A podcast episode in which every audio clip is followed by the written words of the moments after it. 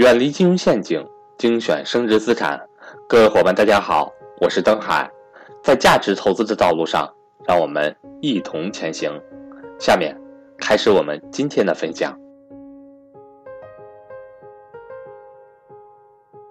现在教室里有两万五千人，非常感谢大家来参加格局的我的直播课。保险不是资产，记住，保险是一种保障。所谓的保险就是用来抵御风险的，不是用来理财的，更不能想用保险来赚钱，这个就大错特错了。保险不是资产，保险是保障。什么是资产？未来有机会，希望大家参加我讲的格局的财商课，我详细的把各种资产都给大家讲明白、讲清楚。什么是资产？怎么买这些资产？这才是最重要的。资产是让你进攻的，获得更多的。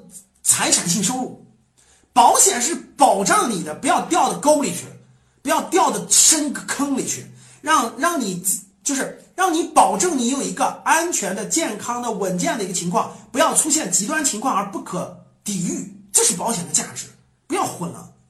所以，保险不是资产，这点大家一定要明白。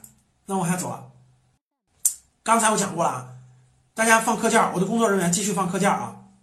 保险公司拿你的保费去买资产，升值，然后拿升值的很少一部分获利交给你，返给你现金保障，还是二十年到三十年之后，这是保险公司盈利的最核心的方式方法，也是它的商业模式。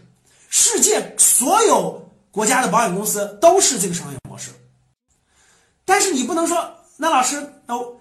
因为社会上大多数人没有选择资产的能力，没有分辨资产的能力，也没有选择资产的能力，所以保险公司就有它存在的价值。很简单的道理，保险公司就是一家投资公司，拿上你的钱去帮你做投资，最后获利的一部分返还给你，让你生病了有保有有有能报销一部分，老了有一部分现金，这很正常，很合理啊。越发达的国家，越发达的社会，越发达的国家，越发达的社会，保险公司越发达，就是这样的道理。因为大多数人其实是不会这么保障的。保险还有很多其他的功能，保障了我们的一些基本的一些风险呀，各方面的功能，这是保险公司最核心的业务啊。所以，那很多人就老师，你讲的这个理财型保险确实有这么多的问题，我也明白了。什么样的保险是可以购买的呢？我相信大家是不是在问这个问题了？什么样的保险是可以购买的呢？对不对？各位，不是所有的保险都不值得购买。回到这幅，回到我画的那幅图，各位，保险分为两大类型，一个是不返还、不返还的、不返现的消费保障型，一个是返现的理财储蓄型。大家记住，保险买什么呢？买消费保障型。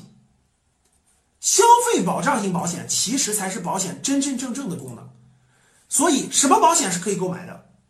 是消费保障、消费型的保障型的保险是可以购买的。怎么买呢？长短期结合，有些保险就买短期的，不要买长期的，一年就一两百块钱；有些保险就买长期的，交十年管终身。